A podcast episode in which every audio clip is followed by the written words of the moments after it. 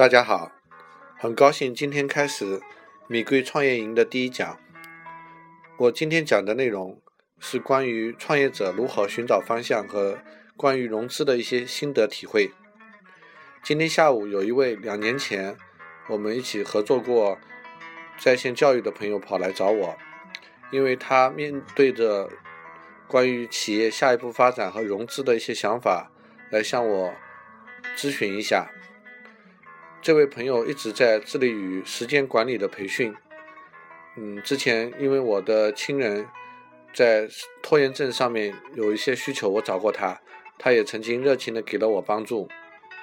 那么今天他来跟我讲的，首先是谈了一下他过去几年的创业的经历，跟我讲了一下目前他做的两个方面的事情。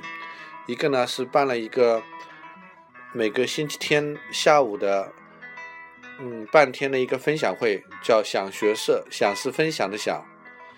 然后每次分享会呢，每个人可以讲六分钟，一共有十二个人上台，那就是七十二分钟，啊，大概就是半天的时间吧。那么已经搞了十五场了，十二月二十号下午呢会搞一个第十六场，我想到时候去听一下。第二呢，就是他基于时间管理，早睡早起。的养成习惯的需求做了一个 A P P，于是他问我这个 A P P 该怎样去做融资。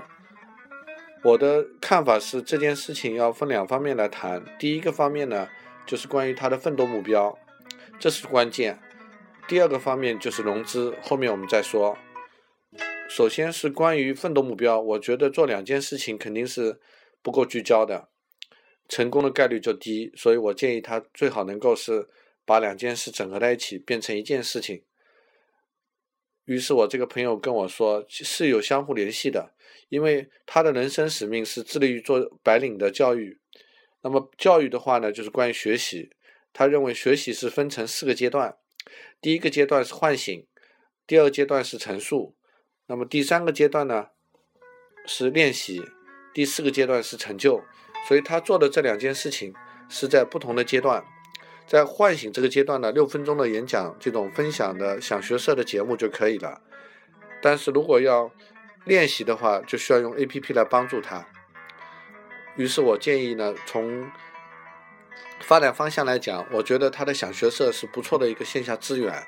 关键是要让想学社长出翅膀来，而不是说自己去做其中的一个内容，就时间管理这个内容。所以我建议他要考虑的呢，就是让想学社里面的优秀的讲师来做线上课堂做讲述，然后再搭建一个想学社的 APP 或者微信公众号，或者是荔枝 FM 的电台，成为一个这样的产品，能够让我们的线下资源呢长上互联网的翅膀飞出去。那么关于这一点，他是比较认同的，也准备会后呢采取行动，花更多的精力呢，把想学社做好，尤其是要把想学社的传播做出去，建立自己的品牌。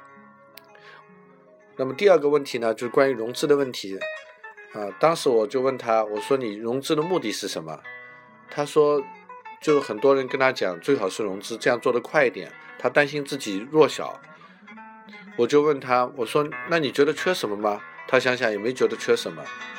我说：“你看逻辑思维的罗振宇就一个人，他就做起来了。他现在有几十万、上百万的会员了。那么你说他是花钱吗？钱是其实是不重要的。我又给他举了两个例子：一个少年商学院，啊，广州的一个张华朋友做的；还有就是美国的一个 John Lee Dumas 这个人做了一个叫做 Entrepreneur on Fire 的 Podcast，我个人是很喜欢的。”那么这里面其实重要的创业精神、奋斗精神，而不是花钱。